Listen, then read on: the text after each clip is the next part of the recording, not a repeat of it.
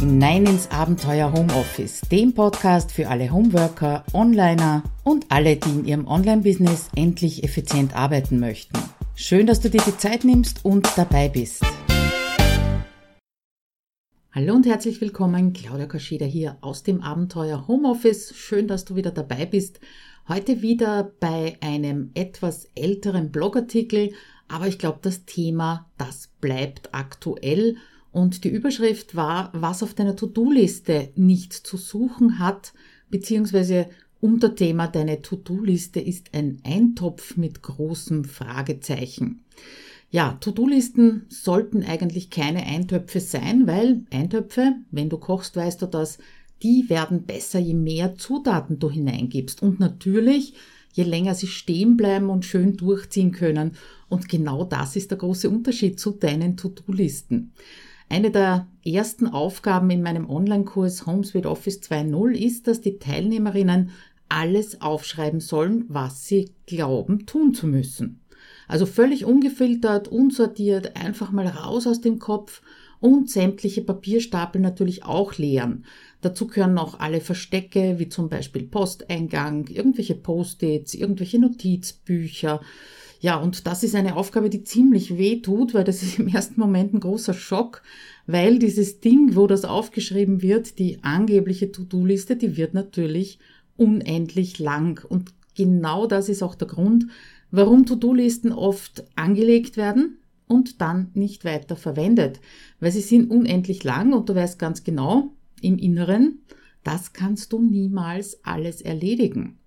Ja, und wenn du das weißt, vielleicht auch nur unbewusst weiß, das baut natürlich eine riesige Hemmschwelle auf, auch nur anzufangen. Weil so sind wir irgendwie gestrickt, wozu was anfangen, von dem wir wissen, dass wir es eh nicht zu Ende bringen werden, weder perfekt noch unperfekt. Ja, und darum geht's aber in dieser Aufgabe des Sammelns, des Kopfleerens im ersten Schritt gar nicht, ein, ein, eine Hilfe dabei könnte für dich sein, immer wenn du dich gruselst dabei, dass du dir denkst, äh, du musst nicht alles tun und schon gar nicht heute. Weil im nächsten Schritt, im zweiten Schritt wird dann nämlich aussortiert. Da wird zusammengefasst und, ganz wichtig, natürlich auch radikal gestrichen. Vielleicht erinnerst du dich an die Episode, wo ich äh, erzählt habe, die Hälfte der To-Do-Liste zu streichen oder nicht erzählt, ich habe dich dazu aufgefordert. Also, nächster Schritt, aussortieren, zusammenfassen und radikal streichen, weil nicht alles, was du da jetzt aufgeschrieben hast und das so ausschaut wie ein To-Do oder eine Aufgabe, das ist auch eines. Und es gibt zwei Übeltäter unter Anführungszeichen, die dafür sorgen, dass deine To-Do-Liste extrem lang wird. Ich habe in dem Artikel von 2016 damals auch eine Zeichnung eingebettet. Äh, das ist auch ein PDF dahinter. Das kannst du dir herunterladen, ganz ohne E-Mail-Adresse. Einfach mal, um es auf die Pinnwand zu stellen oder zu stecken, damit du immer wieder dran denkst, was gehört jetzt zu den To-Dos und was nicht. Und die zwei großen Übeltäter, das sind deine Ideen erstens und zweitens deine Routinen. Stellt sich jetzt natürlich die Frage, worin unterscheiden sich eigentlich Ideen von To-Dos? Ganz egal, ob du gerade in der Phase bist, dass du nachdenkst, wie du dein Business erweitern oder verbessern könntest oder ob du dein Wohnzimmer renovieren oder die Küche renovieren möchtest, du hast auf jeden Fall eine Unmenge Ideen dazu. Und es ist wirklich gut, wenn du diese Ideen auch irgendwo schriftlich festhaltest, weil wenn du dann an den Punkt kommst, äh, wo du umsetzen möchtest oder auch nur planen möchtest, also kleinteiliger planen möchtest, dann fallen sie dir höchstwahrscheinlich nicht mehr ein. Bin sicher, du kennst das auch. Aber eben diese Ideen, das sind keine Aufgaben, die jetzt zu erledigen sind und die gehören einfach nicht auf die To-Do-Liste. Und zwar immer dann, solange du sie nicht durchgedacht hast und in ganz kleine Schritte zerlegt hast. Solange du dich nicht innerlich oder auch öffentlich dazu verpflichtet hast und du dir auch keinen Termin für die Umsetzung gesetzt hast. Das heißt, im April werde ich XY machen. Und wenn du dann das Ganze auch noch mit den Worten sollte, könnte, irgendwann, demnächst gespickt hast, ja, dann ist das eben nur eine Idee und keine Aufgabe gibt es natürlich eine kleine Abhilfe, leg dir eine Ideensammlung an. Die musst du dir natürlich auch regelmäßig durchschauen. Äh, und dann kannst du aus diesen Ideen auch wirklich handfeste Handlungen machen und planen, wann du das umsetzen möchtest. Der zweite Übeltäter, die Routinen, da kriege ich auch immer so ein bisschen Stirnrunzeln von meinen Kursteilnehmern, weil Routinen sind doch auch Aufgaben. Ja, das ist richtig.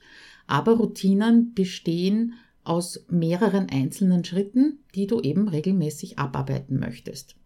Routinen, da steckt auch in dem Wort schon drinnen, dass es sich dabei nicht unbedingt um hochkreative und anspruchsvolle Dinge handelt oder Aufgaben handelt. Das sind einfach Aufgaben, die du im Zusammenhang mit deinem Business oder auch mit deinem Alltag erledigen musst, damit das Ganze funktioniert, das große Ganze funktioniert. Ja, und jetzt stellen wir uns mal vor, du hast so eine Social-Media-Routine, die besteht aus zehn Einzelschritten.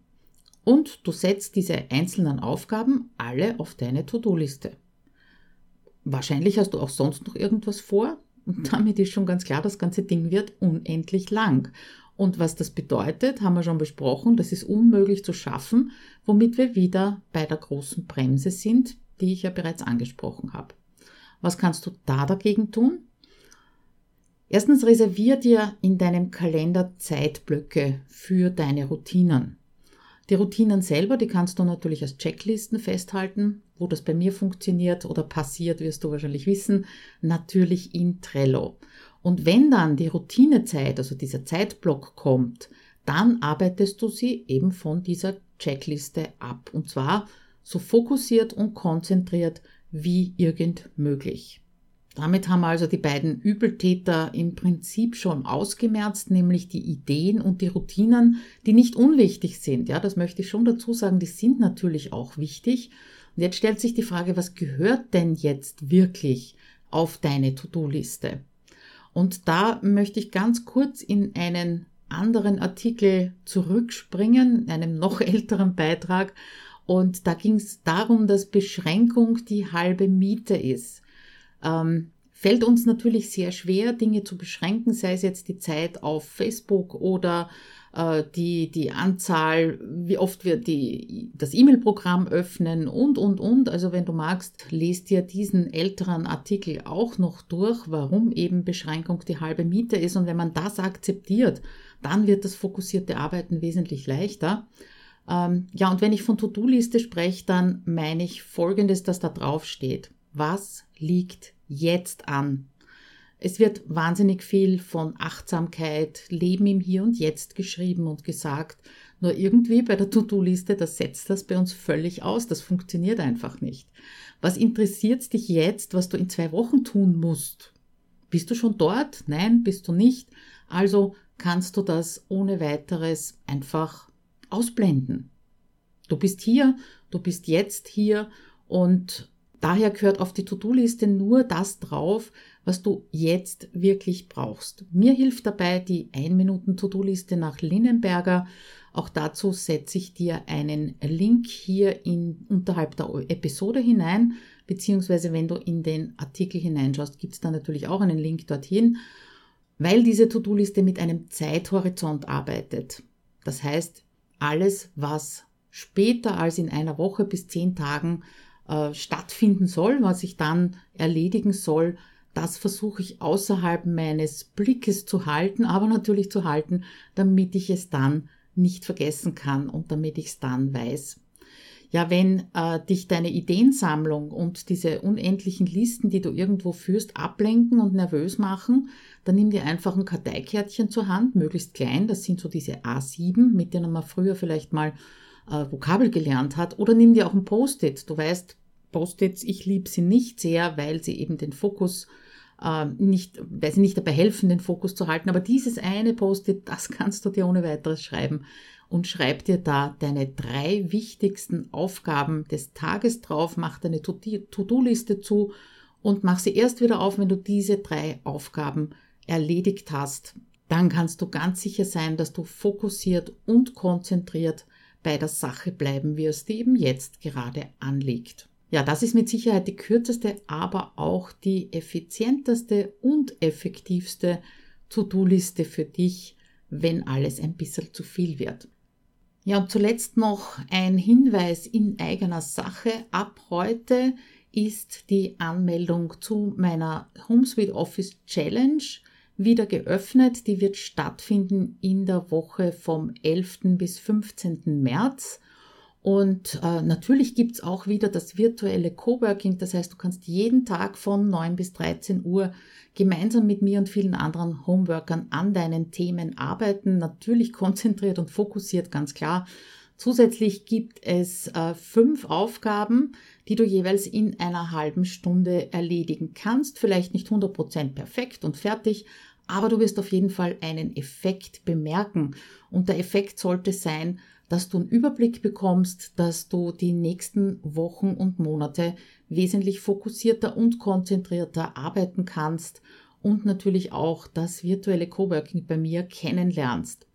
Diese Challenge habe ich jetzt in der Art und Weise mit diesen Inhalten bereits dreimal durchgeführt und darum würde ich sagen, Zeit für ein bisschen was Neues. Die ersten beiden Tage bleiben gleich, weil die einfach die Basis darstellen und die letzten drei Tage gibt's dann neue Inhalte, die ich auch wie immer aus meinem Halbjahresprogramm HomeSuite Office 2.0 rausnehme. Das heißt, ja, wenn du schon mal bei der Challenge dabei warst, durch die neuen Inhalte zahlt sich auf jeden Fall aus, nochmal dich anzumelden. Den Link dazu findest du natürlich hier unter der Episode beziehungsweise auch im Artikel, den ich heute für dich eingesprochen habe. Ja, und damit wünsche ich dir eine kurze To-Do-Liste. Wenn du die Hälfte streichst, wird es auf jeden Fall besser werden. Fokussierten Tag und schönes Arbeiten. Bis dann. Ciao.